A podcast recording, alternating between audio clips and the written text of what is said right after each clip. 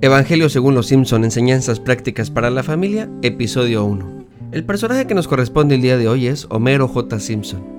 La revista Life en una de sus portadas, titulada Los programas que transformaron Estados Unidos 60 años de cadenas televisivas, calificó a los Simpson como la unidad familiar del milenio. En lucha, escéptica, respetuosa, irónica, esperanzadora, etc., los Simpson verifica la fortaleza de nuestro país. Si ellos pueden tener éxito en los Estados Unidos de la actualidad, ¿quién no puede? Esto es precisamente la buena nueva para nosotros. Este es el Evangelio de los Simpson. Si ellos pueden, claro que nosotros podemos. Homero Simpson es un hombre común. Es el estereotipo de la sociedad actual. Un hombre de familia que únicamente se dedica a trabajar, llevar dinero al hogar, ver televisión, beber con sus amigos y claro, le gusta el deporte. Homero vive en la avenida Siempre Viva 742 en Springfield. Es calvo porque su pelo se lo arrancó cuando se enteró que iba a ser papá. Primero con Bart, luego Lisa y finalmente con Maggie.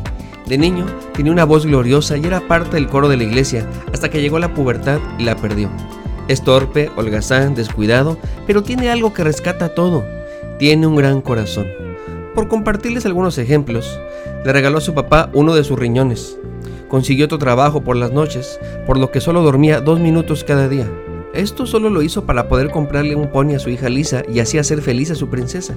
Maggie, su bebé, se encariña con un oso llamado Bobo, el cual el señor Burns, que por cierto es su jefe, quiere comprárselo por una gran suma de dinero.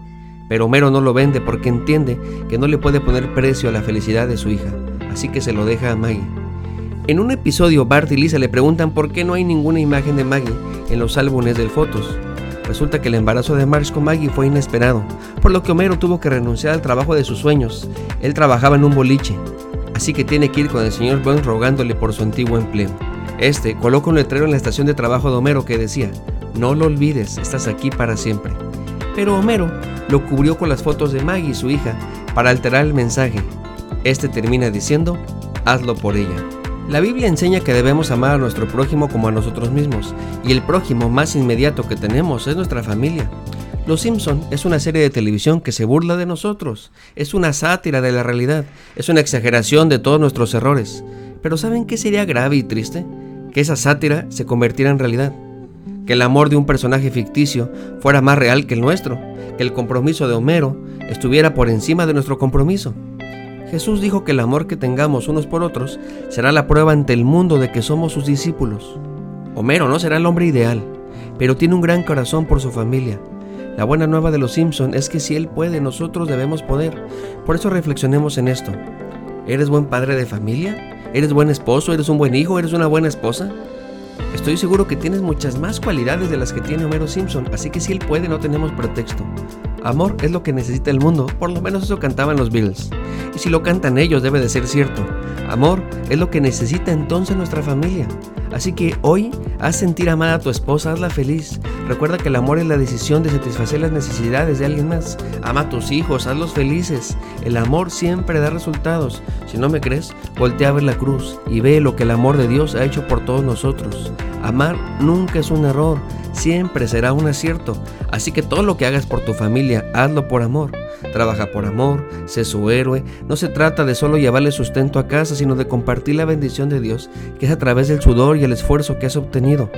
No solo le des pesos, da besos y abrazos y no balazos. No solo des dinero, da tu tiempo, juega con ellos, diviértete. Sal y no estás encerrado. Explora el mundo con ellos y no tengas miedo de enseñarles lo correcto y a veces lo incorrecto. Es tu responsabilidad ejercerla. Es un acto de amor. Seamos pacientes con ellos, no nos desesperemos tan rápido, sobre todo los jóvenes, tengan paciencia con sus padres por el amor del cielo. Ellos ya no son tan veloces como ustedes, pero sin duda saben más y sobre todo quieren lo mejor para cada uno de ustedes. Además, trabajan mucho por ti, dan todo su sustento para que tengan lo necesario para vivir.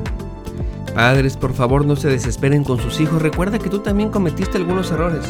Guíalos con amor, ayúdales, dales herramientas para prepararlos ante este mundo hostil. Mamá, no contradigas lo que dice papá, sean equipo, pónganse de acuerdo y si no lo logran, entonces apóyense.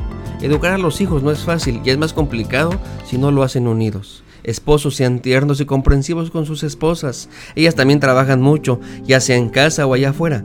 Sean un soporte para ella. Cuídala, apapáchala, ser un héroe, sé su príncipe azul, su mejor amigo, su mejor amante y su compañero de vida. Esposa, Sé que luego los esposos no entienden, no son tan emocionalmente inteligentes, no tienen la misma capacidad que tú.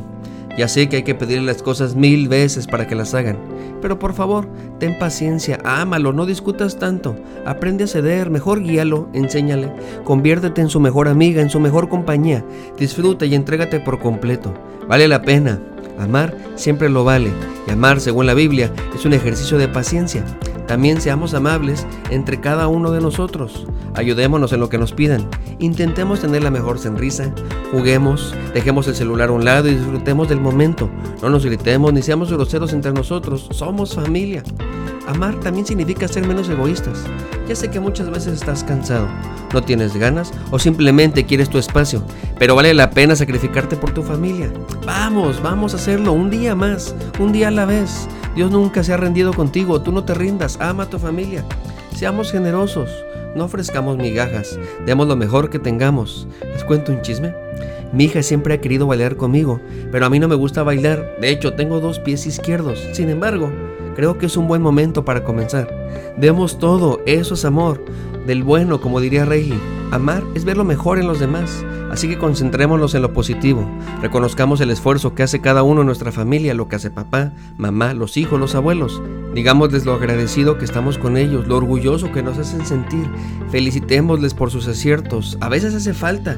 El mundo afuera de casa es difícil y complicado, hay mucho odio, rencor, señalamiento, hostigamiento, dolor. Así que necesitamos tener a alguien que nos anime a seguir, que nos muestre quiénes realmente somos y que mejor que seas tú. Veamos lo mejor de nuestra familia. Aprendamos de Jesús que nos amó hasta dar la vida por nosotros. No se trata de que lo merezcan nuestros familiares o no. Se trata de amarlos al igual que Dios amó al mundo. No nos rindamos, sí lo lograremos. Insisto, la buena noticia es que si Homero Simpson puede, nosotros podemos. Así que tú y yo, sin duda, lo lograremos. Dios te bendiga, soy el pastor Alex Conillé y estaré orando por ti y por tu familia.